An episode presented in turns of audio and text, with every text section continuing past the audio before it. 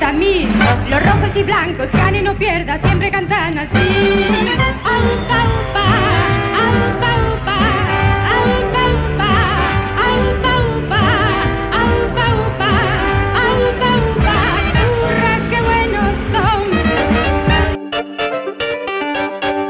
Pues muy buenos días, tardes o noches, como si fuera el maldito show de Truman, que es el saludo que hacemos al comenzar este podcast, que hoy veis que estamos, estamos dos personitas nada más. Porque, ¿Por qué? Porque cuando estamos grabando esto, va a jugar Atleti el partido contra Granada, mis compañeros llegan tarde de trabajar y han decidido desertar. Eh, de otras cosas, eh, porque os voy a decir, es la primera vez que tenemos a un invitado que es abiertamente del Madrid. Empezamos bien, Pero- empezamos bien. pero nos ha prometido propósito de enmienda y, y aceptar que ayer fue un mangazo lo que le hicieron a la Almería. Es que yo sinceramente, o sea, yo soy madridista y la gente que es, pues seguro que he compartido muchos oyentes me conocen, sé que soy madridista, pero yo no soy, o sea, pero yo tengo ojos, o sea, yo tengo ojos y Eso pues se, se atracó, ayer se atracó bien. Entonces, como a mí no me gusta este fútbol que se ve desde el punto de vista de si yo soy el Madrid tengo que decir todo el rato esto, y si soy del Barça esto, y si soy del esto, oye, pues ayer le pegamos un atraco a estos pobres hombres que salieron te- temblando desde el del Bernabéu. Y no pasa Pero nada. vamos, como Y si no el fútbol, el fútbol, atraco en el Bernabéu, gol en el 98, esto está inventado desde hace 50 años. Y no pasa nada. Bueno. Pero Sí, eso es una anécdota porque lo que nos trae aquí y lo que les trae a nuestro invitado, que se llama Álvaro Velasco, al que ya presento, es que ha publicado este maravilloso mundo, este maravilloso libro que se llama Penalty Pop, que en realidad es todo de lo que nosotros hablamos en este programa, de la unión de la cultura pop y el fútbol.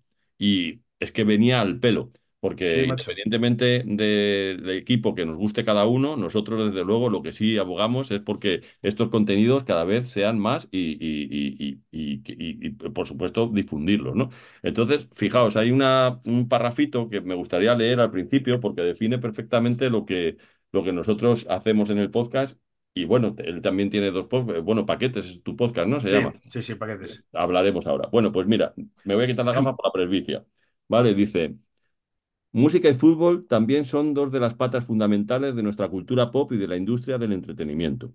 Muchos recordamos momentos puntuales de nuestra vida por el partido que se estuviese jugando esa semana o la canción que sonaba aquel año.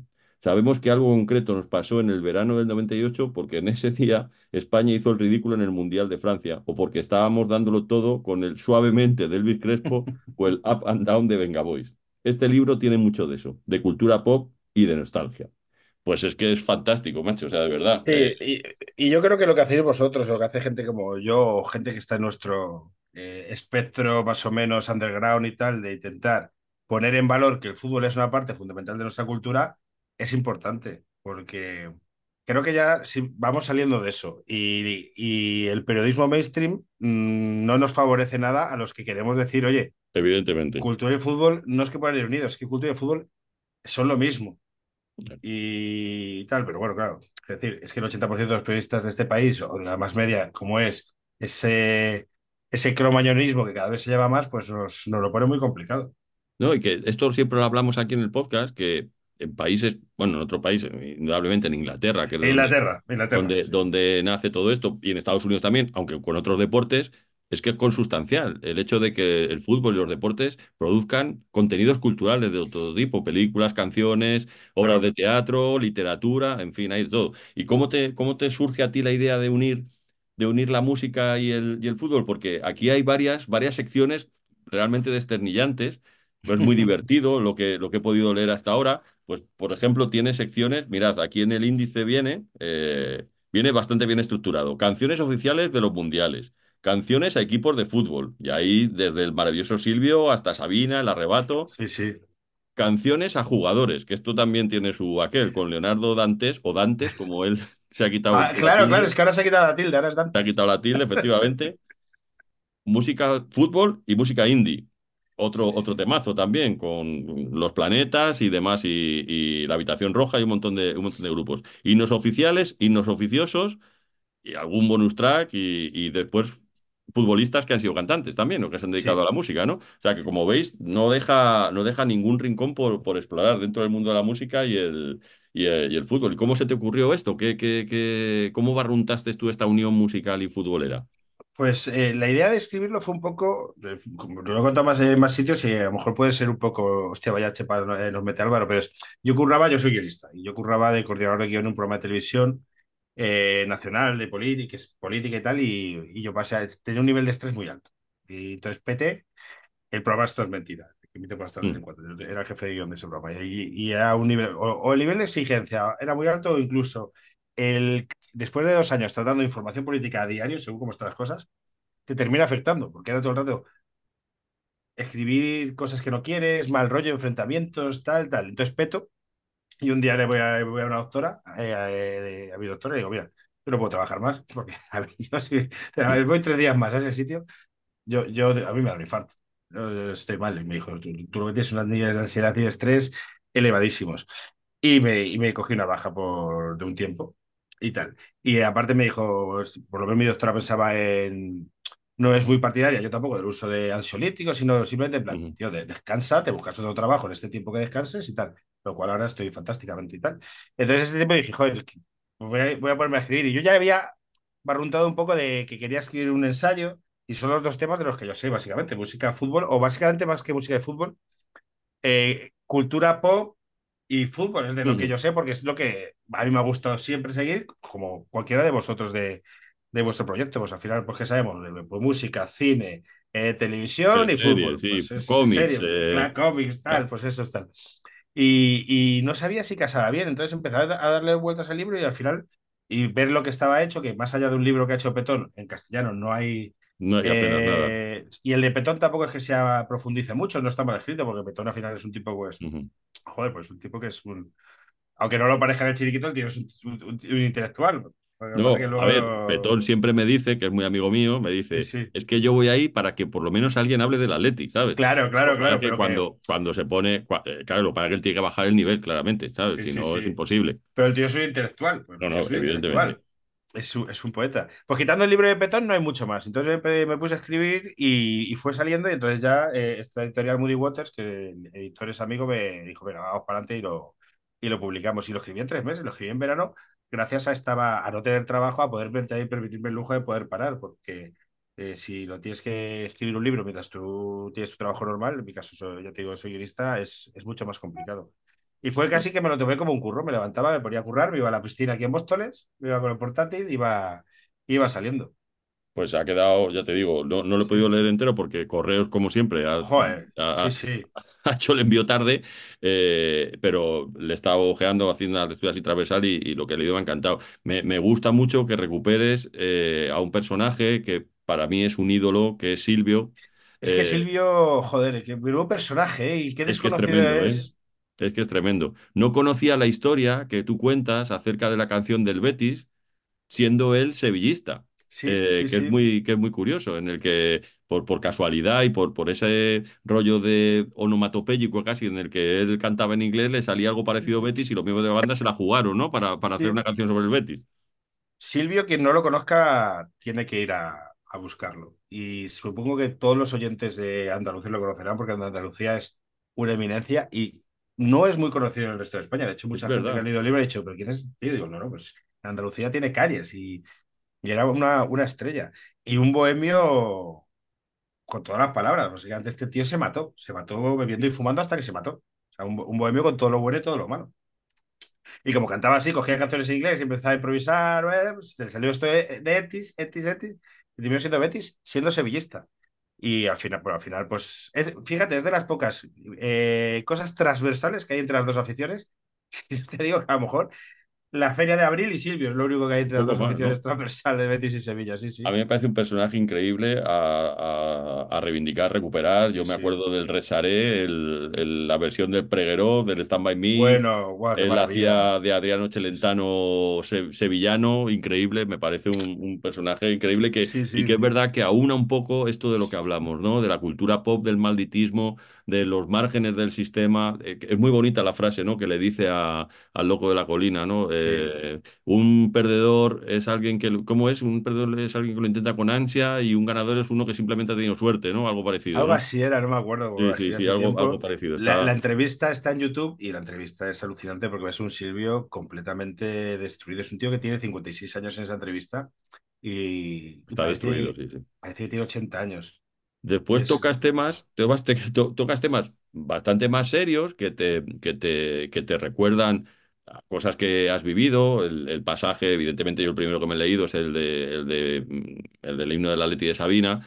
Eh, tu descubrimiento de Sabina en el coche de tus padres, sí, sí, esa, sí. esa- esa especie de, de- de lugar común al que todos nos, nos retrotraemos. Para, para mí son los indios tabajaras, fíjate tú, yo soy más mayor, entonces, entonces resulta que para mí era, eran los pequeñiques y los indios tabajaras, pero, pero es cierto, ¿no? Que, que muchos aprendimos a amar la música, pues, pues, y los relatos de nuestros padres, yendo en esos interminables, interminables viajes, eh, tienes esa, esa lista de canciones, tratas también eh, sobre grupos independientes, pero también, también tienes una zona, una zona ahí, la zona oscura del friquismo muy Sí, sí. importante, ¿no? Hemos mezclado todo, había que salir un poco de Claro, todo, tenemos que salir claro. de todo, porque evidentemente las canciones hechas a jugadores, como decíamos antes, con el impagable Leonardo Dantes o, Da- o- o Dantes, como se, como se hace llamar ahora, eso, eso fue gloria bendita, eso fue un fenómeno que, que ni él mismo supongo que estaría preparado para asumir toda la fama que le vino a raíz de esta, de esta exposición pública a su, a su trabajo.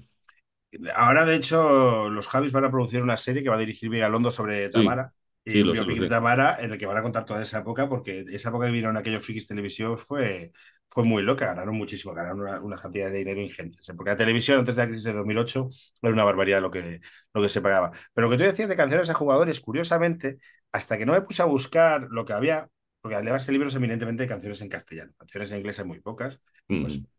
White Stripes, el You Never Walk Alone y pocas cosas, pero son canciones que a mí me hayan dicho algo y generalmente pues, tiene que ser en mi lengua para yo que me lleguen. Pues yo sé el inglés que sé, que es el de instituto. Pero canciones de jugadores de castellano, quitando a Maradona, que hay un carro de ellas, las que quieras. Mm. No hay, no hay muchas, no hay muchas. No yo pensaba que, que había más, pero dices, canciones populares a un jugadores del, del Atlético de Madrid, por ejemplo. No hay. No hay, es que no hay. A equipos, en España muchas, pero a jugadores pocas. Y no termino de saber por qué. Creo que en España, que somos un país eminentemente de clubes, más que de jugadores y selecciones, Sí. de clubes, creo que pueden ir por ahí los tiros. Pero a canciones a jugadores, igual que los ingleses tienen un montón, porque los ingleses futbolísticamente empiezas a investigar y tienen de todo eh, a nivel de cultura de fútbol. Eh, pero aquí dices, "Hostia, es que no hay, o sea, Hombre, mi favorita es la de Señor Mostaza, evidentemente, la historia de Arconada. qué Eh, guay, me esa, esa canción está muy bien. Y posiblemente sí, sea la más talentosa y la que más calidad sí, tiene, aparte de las bromas con, con el bueno de, de Leonardo, gran compositor de grandes hits como Carmen Carmen, voy a tener que enamorarme, no lo, no lo olvidemos nunca. No, no, pero es cierto, es, es muy curiosa esa apreciación que te dices. Quizás es que nosotros somos muy de equipos y poco de jugadores, ¿no? Y por eso a lo mejor no ha habido tantas canciones dedicadas a grandes cracks de, del- porque yo qué sé, porque Kini no tiene una canción o porque no la por tiene ejemplo, Fernando o Torres. sé, o, o en el Atleti la podía tener Gárate, o en el Madrid Di Stéfano, no, no, no han Sí, salido, sí. o Raúl, o bueno, Raúl tiene la de Leonardo, pero vamos, o sea, una en serio, quiero decir, ¿no? No han salido, no han salido canciones de ese, de ese tipo. Eh, pero me parece muy interesante el hecho de que, de que apo- a- a- hagas referencia a un programa que quizá fue el pionero en, en hacer esa especie de unión entre el fútbol y otra cosa, que fue lo del día después y el día antes. Que es un programa Sí, que con esa nueva televisión que nos vendían, que tú lo retratas muy bien también, diciendo, parece que iba a llegar la época dorada de televisión y después fuimos que, que llegó y que no, ¿no? Pero, pero es verdad que ellos sí que apostaron por, por unos contenidos diferentes, más cercanos a lo que estamos hablando que al propio fútbol, porque el día después, al principio, era un gran programa de fútbol, la verdad Bueno, es que durante, muchos años, durante muchos muchos años lo años lo fue. ha sido. Junto con Informe Robinson, yo creo que ha sido lo mejor que se ha hecho en deporte eh, en este país. Lo que pasa es que, claro, la fórmula también se agota, ¿no? Lógicamente. sí.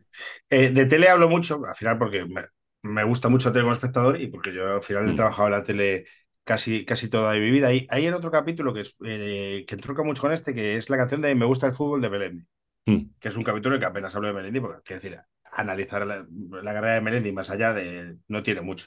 Pero sí que hablo de la campaña que fue Me gusta el fútbol en los 90 y de, y de lo que era Canal Plus. Y es que Canal Plus, que fue la hostia. Y Canal Plus es que, es que si tú en los 90 tenías Canal Plus, es que eras alguien. Sí, sí, sí, es es. que, es que eh, no eras un Mindundi. Tú ibas al curro y decías, he he visto tal película en el Plus, o, o veo el partido de los domingos del Plus. Eras, eras alguien, era era estatus. Era aquel, ¿cómo era aquel eslogan que tenían? Era todo lo que quieras por 20 duros al día. Era, Sí, era sí, algo sí, sí. así. Y tal. Y con el fútbol era no solo eso. Eh, Trans World Sport era un programa cojonudo. el programa de deportes que echaban a mediodía era el primero que hace la, la información un poquito más elaborada y, joder, ¿cómo se llama? No recuerdo el programa, pero había un programa de mediodía que era como la Bueno, información. de la NBA también estaba fantástico. Bueno, claro, la NBA empieza a apostar, sus primeros puestos eran Tres Montes, eh, con Daimiel, que creo que Ujú. la primera temporada, quiero recordar que es seguro el que está con Andrés Montes, que creo que solo dura una temporada y luego ya lo juntan Sí, con que Daimiel, sí. esta forma de narrar. O sea, ellos inventaron una cosa, pero que esa cosa con la llegada de Movistar, cuando era Canal Plus, pertenecía al grupo Plus, era la distinción, pero esa cosa yo se va diluyendo. En Movistar ya dices que hay así un poquito, o sea, ya todo está como muy diluido, hay muchas plataformas, hay muchos tal, ya encontrar las cosas un poquito más, más tal cuesta. Informe Robinson, bola, que ahora se Sí, Informe Plus. Y, y yo soy muy, muy amiguete de Raúl Román, el redactor jefe de, uno de los redactores jefes de allí. Pero ya el- la, la fórmula de Informe Robinson ya es, la he visto mil veces.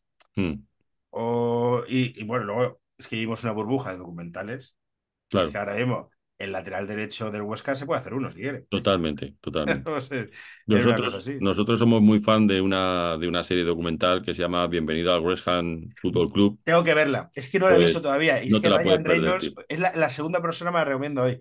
Ryan Reynolds, me cae tan bien. Tengo, tengo que Pues ponerme. no, no no te la puedes tiempo. perder porque, porque la cara de estupefacción que ponen estos pollos cuando compran el club y ven que no han comprado un equipo de fútbol, sino que se han comprado el sentimiento de una ciudad que dicen, joder, ¿y ahora qué coño hacemos con esto? Que nos viene un poco grande, que ya nos hemos comprometido. Y cómo se van enganchando con un deporte que ni conocen ni les interesa al principio, que es una simple inversión económica, y de repente se vuelven más fanáticos que el más fanático de la y las historias alrededor del pueblo, está fenomenal. Es, es todo lo que, de lo que nosotros hablamos, de lo que tú hablas, de lo que yo hablo.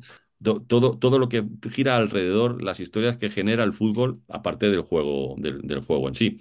Y sobre todo hay un equipo de aquí del que hablas también, que es uno de mis equipos preferidos, supongo que es un equipo que tenemos todos un poco en el corazón, los que cojeamos de algún pie izquierdo, que es el Sao Paulo, Sí, sí, sí.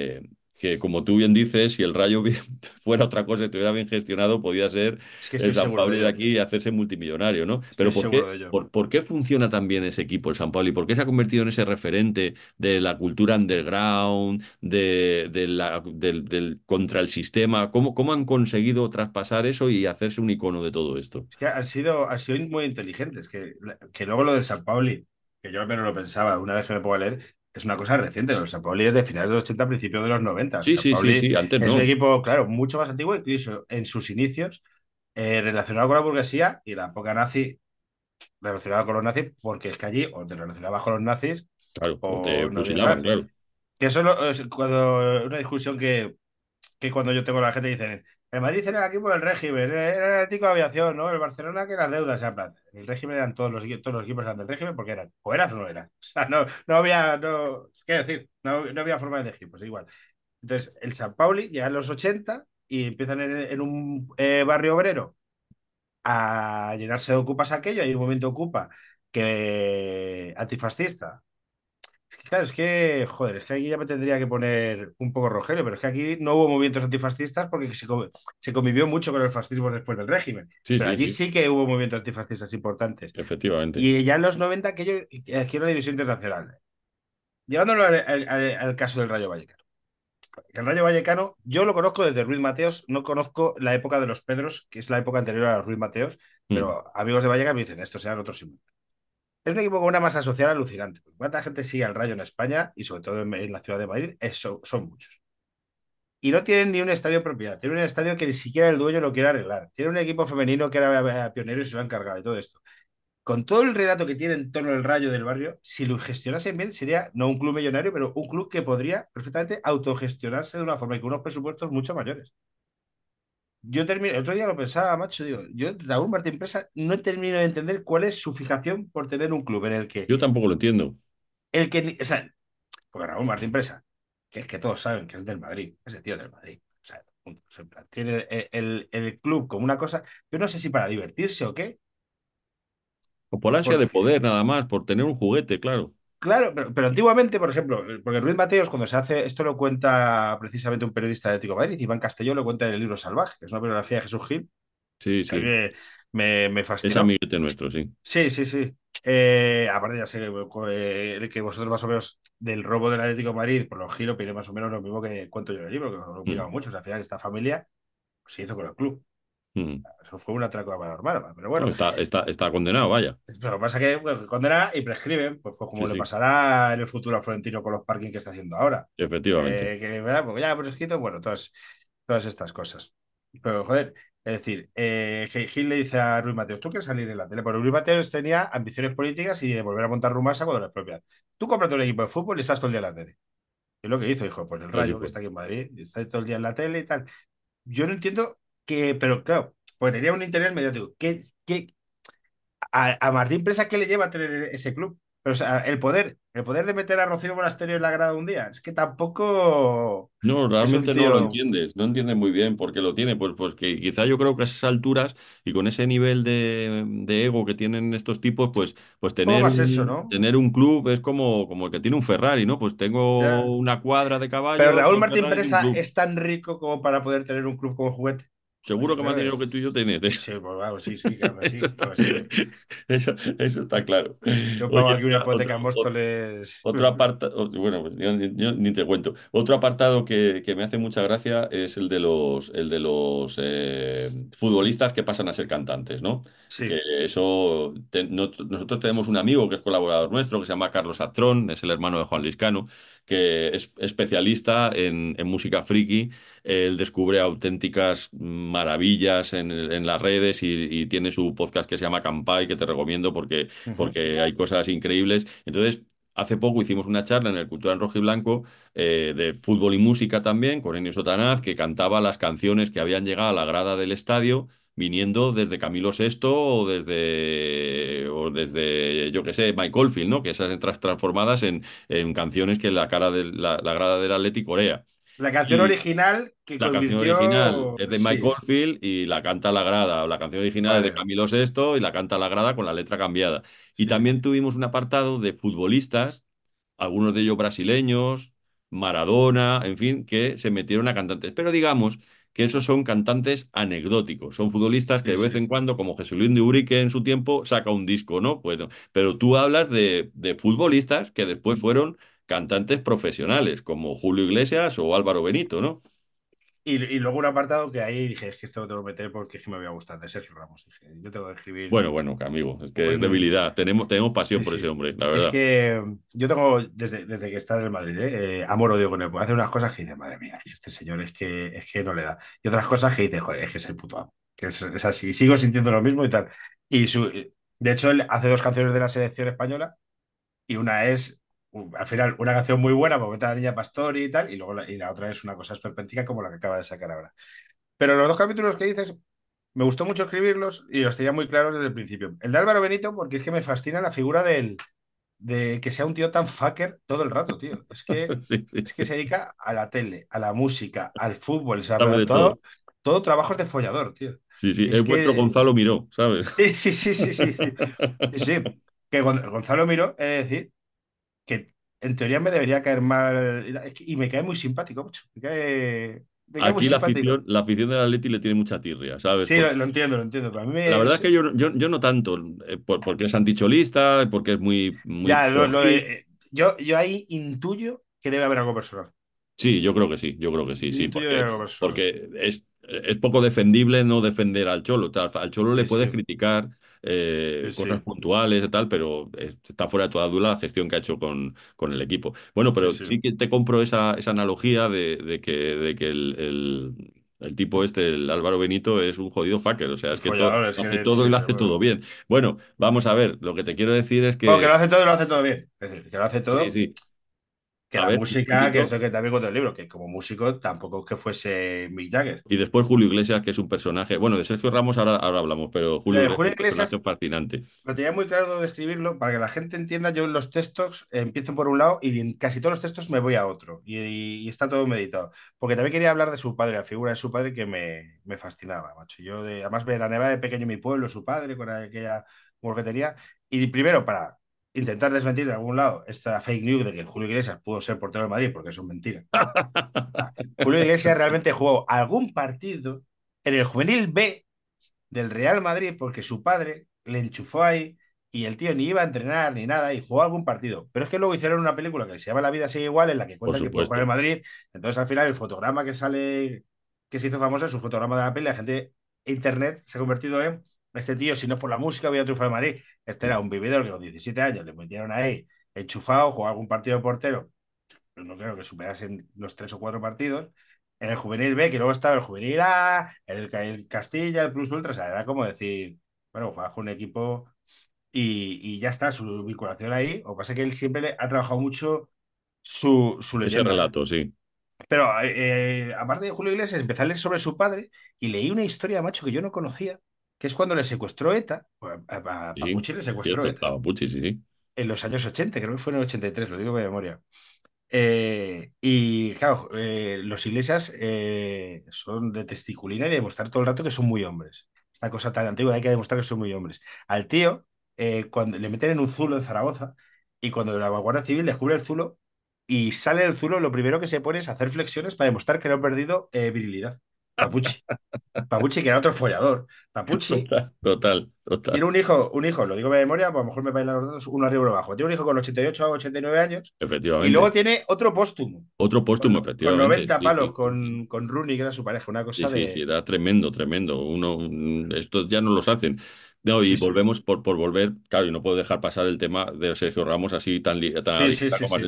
Posiblemente es uno de los tipos más odiados por la parroquia colchonera por tantas y Lo tantas cosas. lo Pero, entiendo. pero, pero claro, un tipo que hace ese documental sobre su vida El documental es, es que es terrible, es que es es, ter- terrible es que es, acojonante, tío. Es que es todo lo que nos gusta también. O sea, Claro, Pilar Rubio llamándose a sí mismo comunicadora, ¿sabes? Eh, el otro haciendo inversiones en arte, eh, claro, pero. pasean por, las por las exposiciones como si fueran expertos, y su hermano, lo de las cuadras de los bah, caballos, joder, es que gloria bendita. Mi amigo Antonio Edilla, que participa en este podcast aquí, hizo una vez un resumen de todas las... Mira, mira, de verdad, es que no... Yo creo que cuando llegas a ese punto, ya la cabeza se te va de tal manera que ya no te das cuenta que estás haciendo el ridículo, todo el mundo ya, debe ser como el traje del emperador que te dice que todo lo hace maravillosamente. Alguien le debió decir, así no, En la Sergio. serie estoy seguro que ese fue el caso, porque no funciona nada. O sea, Claro, eh, claro. de, de hecho, es tan ridículo que una suma de cosas ridículas, como pasa en las eh, docu-realities de este tipo de las, ¿cómo se llama? Las Kardashian, estas cosas, Sí, sí, sí. esa suma de cosas ridículas funciona, pero aquí no. Y yo creo que el problema es que está muy guionizado. En un documental de estos tú tienes que meter las cámaras y dejar Y ya que... está, y dejar que funcione porque el personaje te dé. Y ya está. Y ya, luego tú grabas mucho y editas y ya está.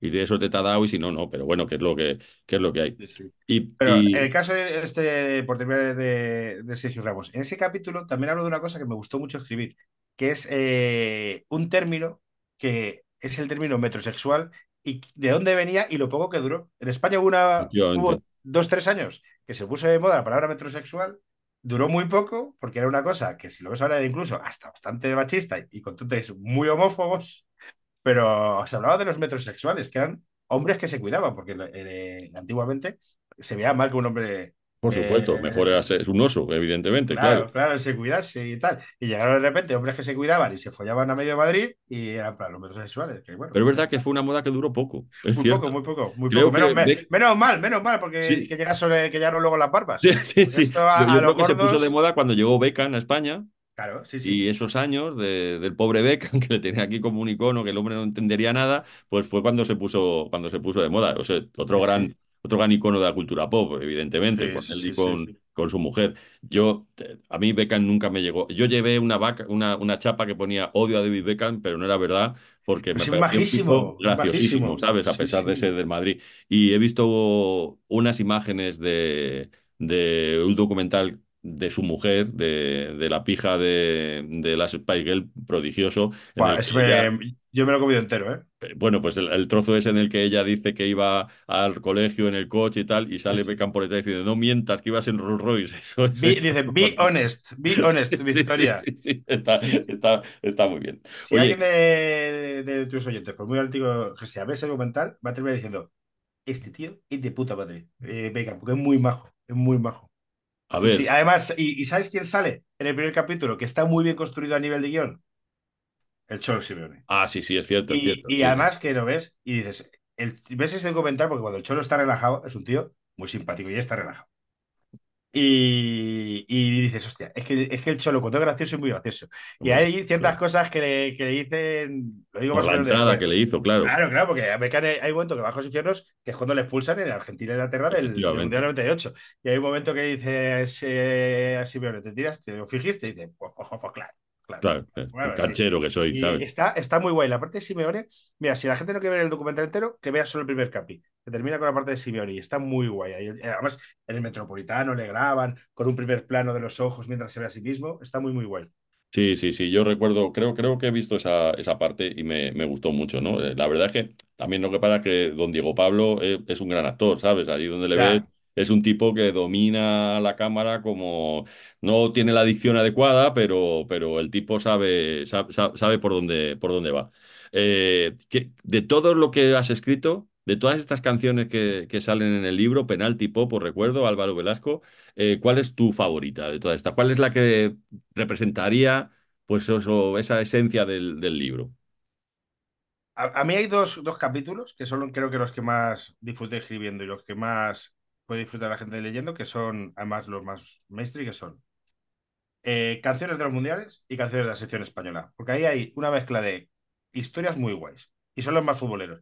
Aunque luego está el, el- la canción de los planetas, que yo en todo lo que he trabajado he metido a los Sí, planetas siempre que he podido. Pero las canciones de los mundiales están muy guays porque está una de Ricky Martin, que hablo de todo aquello del perro de sorpresa, sorpresa y tal, que es muy interesante hablar de la posverdad ahora. Sí, sí. Y la del Mundial 94, porque me, me moló mucho hablar de un Mundial que para mí fue muy icónico, que es el, el Mundial 94. Pero las canciones de la selección española para mí fueron lo mejor, porque es que de verdad es un, una mezcla de Museo de los Horrores mezclado con eh, historias alrededor muy guays. La primera canción de la selección española que se hace popular y que encarga la federación es el Quiero estar contigo de Rosal. Es una maravilla. Este vídeo, además es muy popular esa canción porque el Marca regaló un CD Ajá. cuando, cuando Marca vendía, Sí, sí. vendía Millones de ejemplares, sí. Claro, dos millones llegó a vender, pues es eso. Regaló un CD.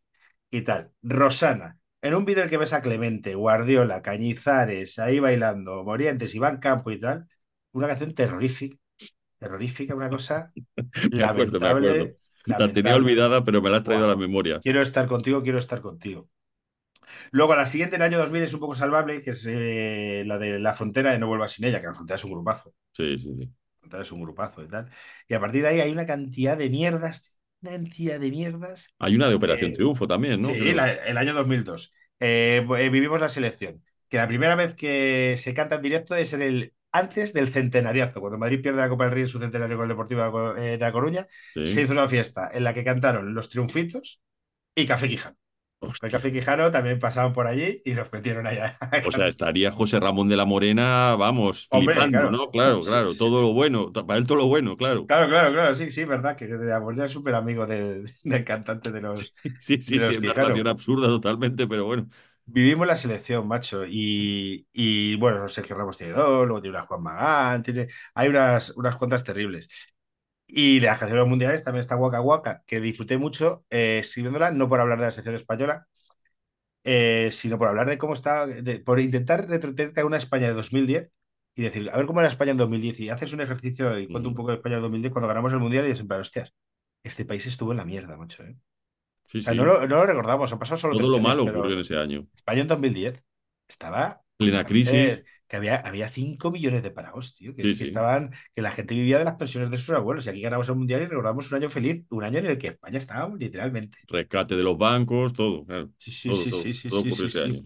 Mi empresa se fue a la mierda, en fin, todo bien. Vamos, Todo vamos, bien. es la de tanta y tanta gente. O sea, mi, mi suegro que tenía una empresa de reforma, pues a partir de ahí era en plan a, a vivir e intentar vivir de los ahorros lo máximo posible. Y, y joder, el 2010 fue muy duro y ese, ese capítulo también me, me gustó escribirlo. Y mira, una de las canciones que también disfruté mucho escribiendo, eh, Mundial 2006. Opa, vamos a por el Mundial. el, koala. el koala, macho. Sí. Y esta canción la disfruté porque el enfoque de esta canción no fue hablar del koala, que también hablé un poco del koala, que este tío vendió 40.000 copias Sí, sí, de un sí. disco. Cuando en España ya no se vendían copias, que se hablaba mucho, el tema de conversación de la cultura de aquellos años eran los triunfitos y el top eh, Manta se ha encargado la música. Efectivamente. Isla de tal. Ya está. El top Manta, pobres inmigrantes intentando sobrevivir, es lo que se ha cargado la música. Vale, lo que vosotros queráis, es. eh, bueno, ya está. Pero hablo de la llegada de Cuatro y de la Sexta como eh, televisiones privadas y yo, estoy, yo en esa época ya me dedicaba al periodismo. Y... Pero cuando yo estaba en la carrera, eh, yo empecé la carrera en 2002, ya nos decían, van a llegar las TDTs y las privadas y eso va a ser la panacea del periodismo. Se va a hacer buen periodismo y va a haber unos sueldos de la hostia y no y va a haber paro. cojones. Y nada, los cojones, eso eso fue encima, porque la sexta, que aquí hablaba mucho, somos de izquierdas y tal, pero y- y el, grupo Prisa con cuatro y la sexta vinieron tirando los sueldos por lo más bajo. Por supuesto. Una cosa que siguen igual, porque la sexta, Sí, en informativos de la sexta, se hacen contratos de cinco días. Tú entras un claro. lunes, te das un viernes, te hacen contratos de cinco días. Con esta horario de trabajo entiendo que se habrá, habrá cambiado. Pero se hacían unas cosas ahí. Y en el grupo Prisa, bueno, en la Y por los sueldos ridículos. claro. sueldos ridículos, falsos autónomos y todas estas cosas. Entonces, cuento eso, en plan, ¿cómo te venden cuando eres un periodista? Oye, que llegan aquí las nuevas cadenas privadas que compartieron los derechos desde el Mundial 2006, que el Mundial 2006 se, echó la, se metió las dos cadenas. Y se fue a tomar por culo todavía la cosa más, más y tal. Había que pagar a Manu Carreño, Ángeles Barceló, que fue la que lideró el despliegue informativo de cuatro, en Efectivamente, aquel sí. tal. Sí, sí, aquel mundial que empezó un clásico de España. Victoria contra Ucrania muy holgadamente y, en octavos, pollita por la cara y a tu puta casa. Efectivamente, efecti- efectivamente, sí, sí. Nosotros no, somos muy de la selección, la verdad es que siempre hemos tenido afrentas eh, con, con los dirigentes del, del, del equipo, los seleccionadores del equipo. eh, no creemos que se haya reconocido suficientemente el trabajo de Luis Aragonés, el creador de toda esta, esta hornada de, de, de- de juego y esta, esta- esta- sacar estos, estos jugadores tan maravillosos que después tuvieron continuidad con Vicente del Bosque. Es verdad que, que la afición del Atleti es bastante bastante pasota en ese sentido, ¿no? Por lo menos nuestro entorno es bastante, Eh, eh, nosotros igual, bastante, ¿eh? Bastante Vale. poco proclive a, a estar muy pendiente de, de la selección. Esto es una cosa que me parece súper curiosa y nosotros somos mucho más de equipos que de, que de selección, quizá porque el enconamiento ha sido tan grande entre los clubes y tal que al final dice, ah, si juega Sergio Ramos en la selección yo no voy, ¿sabes? O si juega fulanito yo no voy con la selección, no, sé, Yo hasta que curioso. empieza el torneo de turno. Y cuando empieza el torneo de turno, a tope con la roja las, los 10 días que estemos. Porque vamos a estar Claro, 10 días, esos 10 días hay que gozarlos. Y claro, ya, pues sí, cuando sí, llegue eso, eh, llegue Eslovenia este año en la Eurocopa claro. y eche o quien sea, pues, No, no, está. está, está, claro, ¿no?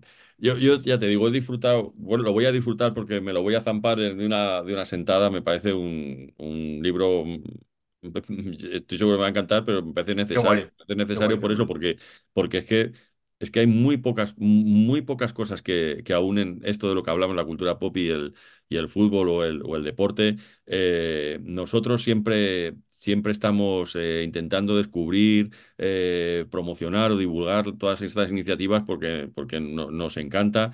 Echamos de menos más series de ficción en la televisión sobre fútbol, echamos de menos más Eh, no, no te películas. creas que es fácil, ¿eh? Mi compañero de podcast, Iñaki San Román y yo, somos guionistas de ficción y tenemos un proyecto de una serie de, de fútbol que llevamos intentando vender dos años y es que no, no nos recibe ninguna plataforma, macho. Llevo yo ocho con otras, ¿sabes? Sí, O es sea que, que, es que- que Y no. después, ¿sabes lo que pasa? Después veo una parecida que estrenaron hace poco, que la guionista era el hijo de Valdano. eh, pollo sin cabeza. Eso es, y dije, ¿pero qué es esto, amigo? ¿Sabes? O sea, A nosotros también nos jodió porque nuestra historia también es. Lo que pasa es que nosotros, en nuestro caso sacamos eh, en abril una novela gráfica con la historia. ajá, Es también la historia de un rep. sí, sí. Y, y cuando vimos esto, siempre, ahora ya sí que no nos la ya Claro, salía claro, es otra. Y dices, ojalá triunfe, porque así se ponen de moda, pero no, no, por lo que sea, no, Claro, no, no pero, funciona muy pero bien. joder, ¿por qué no va a haber sitios si, si tienes cosas tan maravillosas como Ted Lasso, como, como otras, Sí, o como otras cosas, o de la entrenadora esta noruega también? Tío, ya hay sitio para más de una y para más de dos. Mira, yo una vez, esto lo hemos contado aquí muchas veces, fuimos a ver a Enrique Cerezo, que aparte de su, de su cargo como presidente del Atlético de Madrid, pues tiene una productora de cine y de, como todos sabemos, ¿no? Sí, Y le fuimos a ver porque mi amigo Borja, que es otro guionista con el que yo trabajo, es eh, su hermano es muy amigo de Cerezo porque su hermano es Fernando Echevarría, que imita a José María García en la radio, Ah, este mira, sí, sí, sí, sí, sí, Sí, entonces nos recibió. Y entonces, según entramos en el despacho, las palabras de Cerezo, que le estaba hablando al teléfono, eran, no me jodas, pues un decreto ley se cambia por otro decreto ley. Eso para empezar, ¿sabes? Entonces ya ahí dijimos, mal vamos a ir, me parece a mí en esta reunión. Y el tipo lo que nos dijo es que había tanto fútbol en la tele que la ficción del fútbol no iba a interesar nunca. Entonces, claro, pues, pues yo no sé si tiene razón o no, yo creo que no, pero, pero bueno, esta era una de sus, de sus, eh, de sus argumentos para, para, por supuesto, con muy buenas palabras, pero nos, nos, nos rechazó. Pero bueno, que, que bueno, pues que seguiremos intentándolo. Vamos, eh, Cerezo, que es el español con más películas en su poder, a su vez, eh, no es que sea, es decir, mm, no es muy cinéfilo. O sea, no sabe mucho de cine No, para no, todo no. el... Él era un operador de cámara y él lo que pasa es que es un negociante del cine, oye, que está en su derecho de serlo y, sí, y- y muy lícito es, pero, pero claro, tampoco es que se le, se le presuponga una, una cinefilia No, no, no. acojonante, pero, pero bueno. Sí, sí. Pues Álvaro, tío, de verdad ha sido un, un placer hablar de tu, de tu libro. Igualmente, igualmente. Eh, simplemente, sabemos que has trabajado en Real Madrid Televisión. No, no, no, yo no trabajé en la televisión. Yo trabajé en el, en el departamento de comunicación del Madrid, que es peor. Ah, en el Yo departamento de comunicación trabajé en el Madrid, club. Pues pues, venía mal la nota o yo lo he leído mal. ¿Y qué No, no, tal? es que la gente lo ¿Y, y confunde. Porque cómo? Real Real Madrid Televisión era de Media Pro, que ahora lo Sí. gestiona Super Sport, pero yo trabajé dentro del club.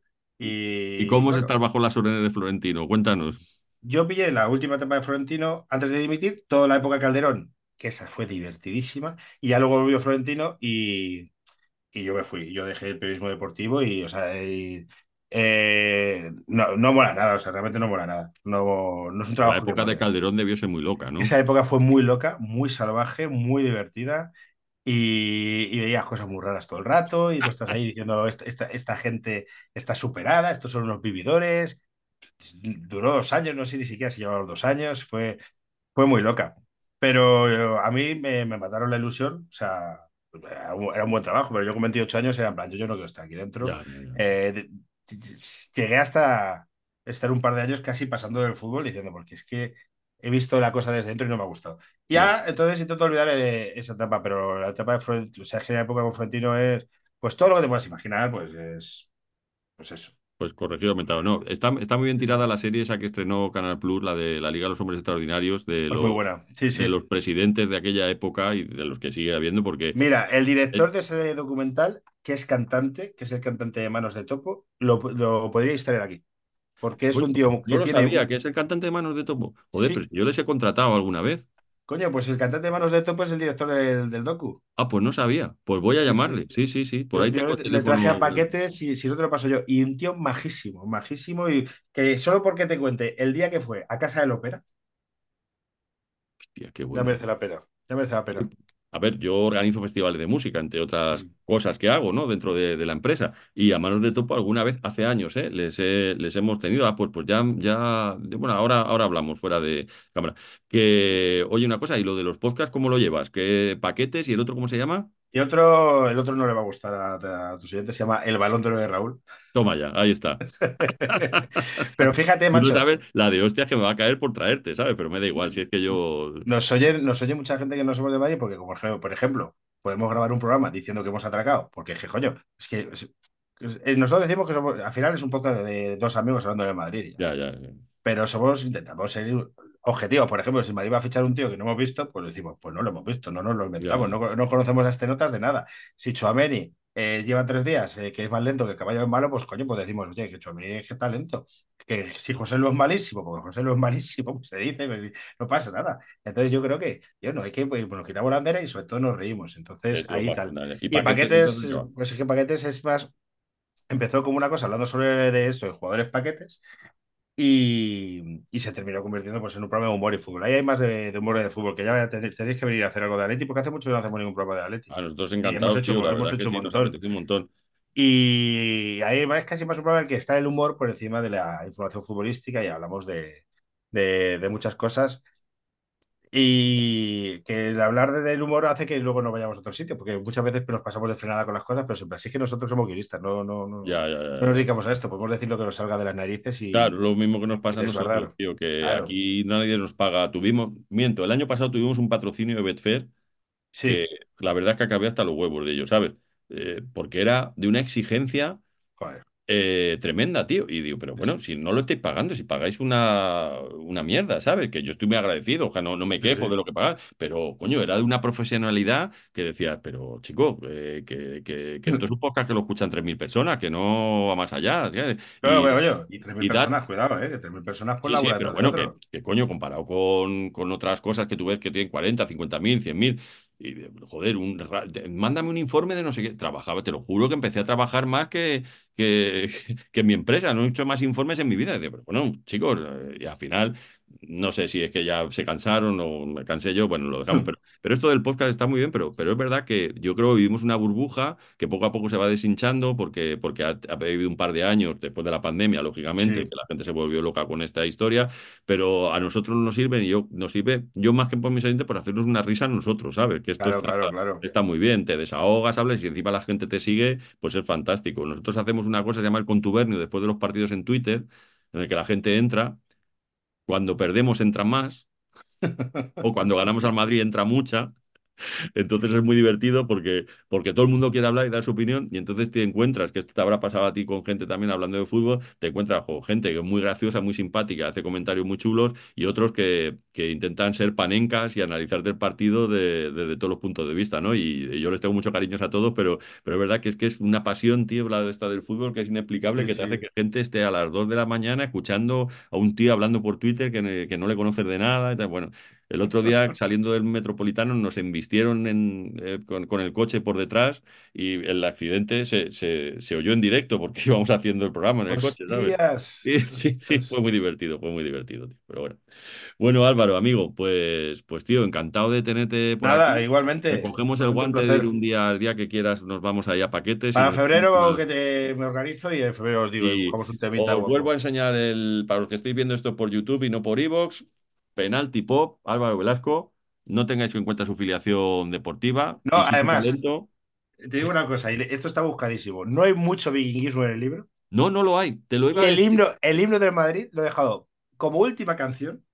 El himno del Madrid la décima, y sobre todo para hablar de mi abuelo, porque realmente hago un homenaje a mi abuelo, que es el que me hizo el Madrid, y hablo de cómo las personas te hacen de los equipos. Y está buscado, no hay vikinguismo, porque si no digo, esto no. Lo, Pero lo- yo creo lo he también. Pero yo creo también esto es una cosa que ahí igual vamos a, vamos a discrepar.